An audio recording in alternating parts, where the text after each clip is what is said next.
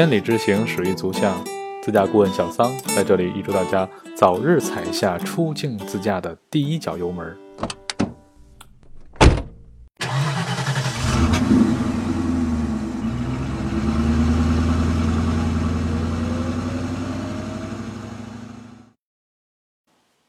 非常感谢大家光临自驾顾问小桑我的这个 FM 平台啊，嗯，今天呢，从今天开始也是说通过这样一种方式，和大家一起分享一下在过去呢我出境自驾当中遇到的一些有意思的事儿，非常希望大家能从中呢获得一些灵感吧，而早日一块加入到我们这样一个自驾生活的大家庭当中来。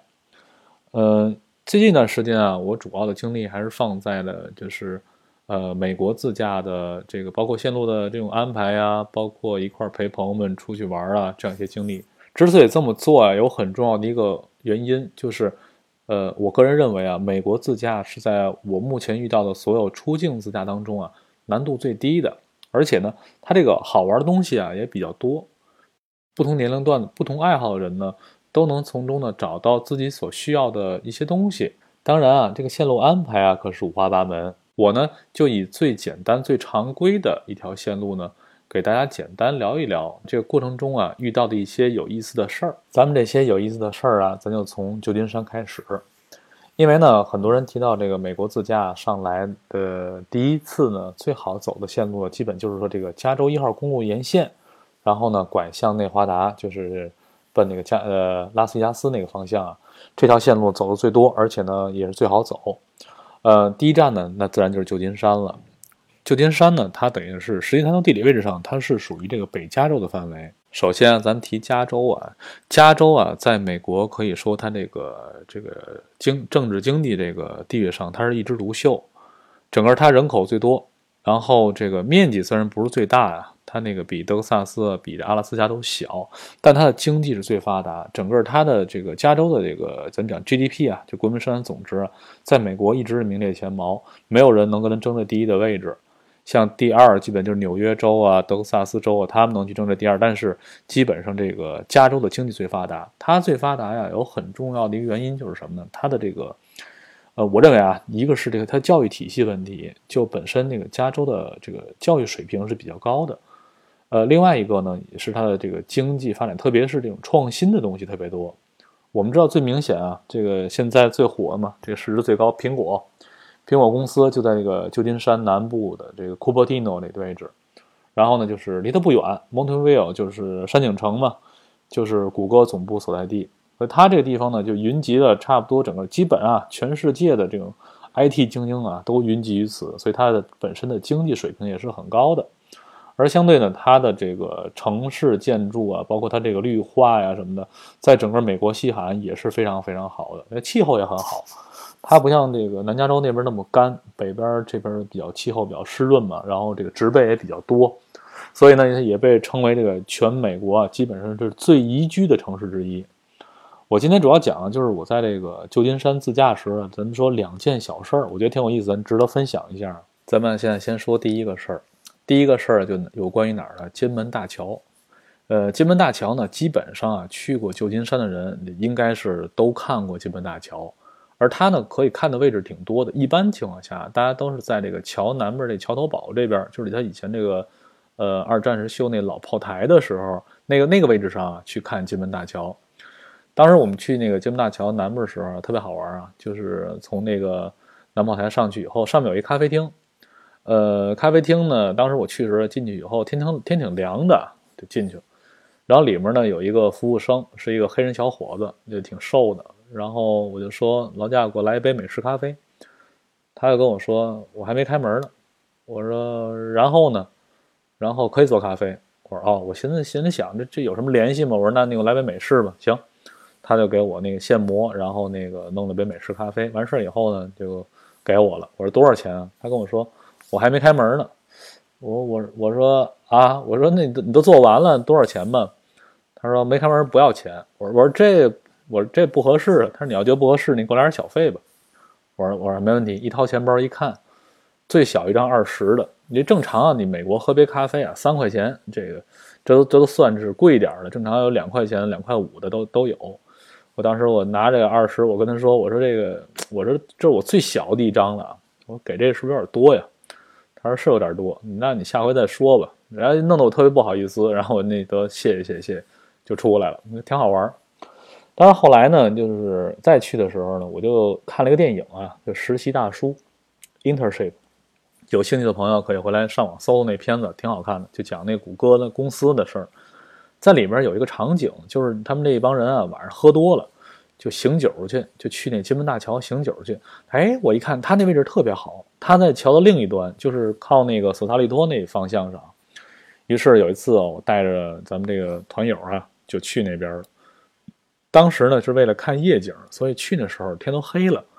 从那个金门大桥就开过去，呃，跟大伙说一下，金门大桥是这样的：你从旧金山市区啊开出去是不要钱的。如果你要从那边啊开回来的话，如果你要是没有那个就是通行卡的话，你是应该是八块钱。八块钱呢，它是在一下桥以后呢，有一个闪光灯，啪一闪，它记录你车牌号。完事儿呢，你要在这个过桥以后的四十八小时之内呢，要么打电话。要么上网，要么去那个代收点儿把这个费用交了，交八块钱。如果不交的话，超过四十八小时，应该是二十四块钱吧，呃，这么一个罚金。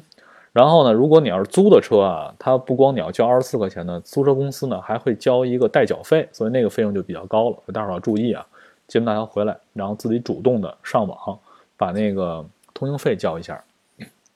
我就说继继续说啊，当时我从那个桥上晚上开过去了，开过去以后呢。之前啊，已经拿那谷歌地图我找了一下大概位置，哎，就沿着那盘山道啊，下了高速沿盘山道往上开，开开开了一看，哎，这位置上差不多有一大铁门，大铁门门口啊停着那么三四辆车，一个人都没有。然后呢，那个大门旁边呢还有一个房车啊，里面正炒菜呢，稀里哗啦倍儿香，还炒什么不知道，反正像你说炒鸡肉什么的吧。当时我带着我们朋友就往里走，当时我那朋友还是一个女同志，带着孩子。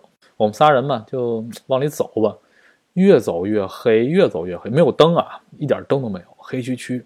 两边啊是当时修建这个炮台防住工事的时候那种那个兵营啊、弹药库什么的。一直往里走啊，越走越害怕，越走越害怕。就这时候，对面出俩人影晃晃悠悠。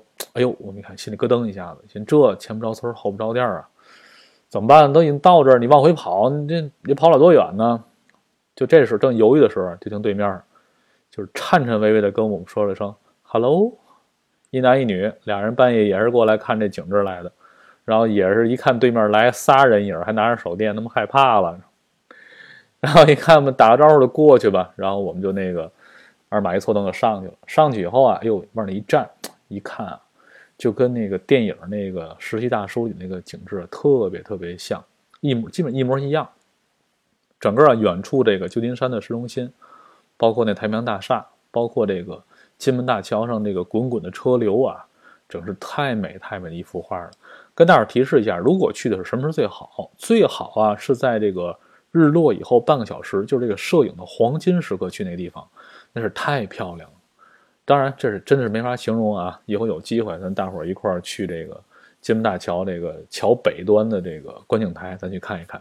咱后面说这个第二件有意思的事儿，这个旧金山呢，它有一些个特别有名的一个餐厅，叫螃蟹屋 （Crab House）。呃，我前两天我在我的那个微信朋友圈里也分享了一下，就是咱们那个排球主教练郎平，他当时带个女儿，也在那吃过饭，在自己微博上晒过照片，就是在那个 Crab House，就在渔人码头，就是渔人码头三十九号。最大的渔人码头那儿这么一个餐厅，在当地呢非常出名，还上过当时的那个美食 TV。所以每次我去的时候啊，基本上都会推荐大伙儿啊去那儿吃那个螃蟹去。吃那个螃蟹呢，基本上啊都得排个，就是没有说不排队的时候。到之后进去以后，在那个前台那儿，然后直接告诉你几个人，然后你叫什么名字，他有一大喇叭，然后你待会儿站门口等着，一会儿到号了以后，大喇叭广播就说：“哎。”谁谁谁四个人的，然后你赶紧就进去。他那有一规矩，就什么呢？就是咱排队的时候，比如咱四个人排队，你说我的留了一个人在那排队，到号我一个人进去先点菜，这不行，这必须得人齐了以后一块儿进去。呃，这个反正也公平吧，大伙儿门口都在这站着都等着呗。所以说要吃的话，大伙儿就踏踏实实的，然后那个都一块儿在这站着聊聊天儿，然后说会儿话，基本上正常的半小时到一个小时排队时间。为什么说有意思的事儿，就是给大伙讲一个讲一个诀窍啊。因为老外吃饭，他们有一个习惯啊，就是比如四个人一块去，五人一块去，基本都要坐一块儿。然后所以说你一告诉五个人，他就等一会儿给腾一张五个人一块的桌子。所以大家讲什么诀窍呢？去了以后可以这样跟前台说，我们几个人不一定非要坐一块儿，什么意思呢？就让你啊，就是能够坐那个散台，就是酒吧吧台的那个位置，它有一个一圈儿的。一圈的椅子，然后围着一个圆柱子，然后吧台呢有有几个餐位，那基本上都是为这个散客的，一个人两个人去的，哎，可以坐那儿。所以有时候咱人不多，五六个人什么的，就跟人说，哎，我们不一定坐一块儿，这样很多时候就不用排队了。所以我觉得这个啊是一个值得分享一经验。还有一个事儿啊，跟大伙提示一下，就是渔人码头呢，它的那个码头对面有一个停车场，因为那块儿车停不好停的，基本都要下停车场，那停车楼子。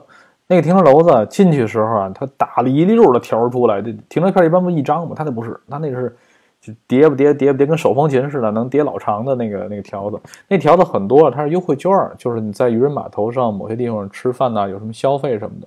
最重要的一个什么事儿呢？就是您如果是在这个呃 Crab House 吃完螃蟹以后啊，你把那个停车票给他。呃，正常反正六点钟以后如果去的话。在 Crab House 用餐呢，可以抵两个小时停车费。那停车费不低啊，我记得没错，可能是八块一个小时吧。这样的话，如果站在那儿吃完饭以后，能省十六块钱停车费。好，那么今天啊，我们先说到这儿。如果您有什么问题的话，可以用微信的公众号来跟我进行一个互动。在微信订阅号里搜索“半路客”，伙伴的伴，道路的路，客人的客。然后呢，搜到了我，就可以在上面给我留言，我一定给您解答。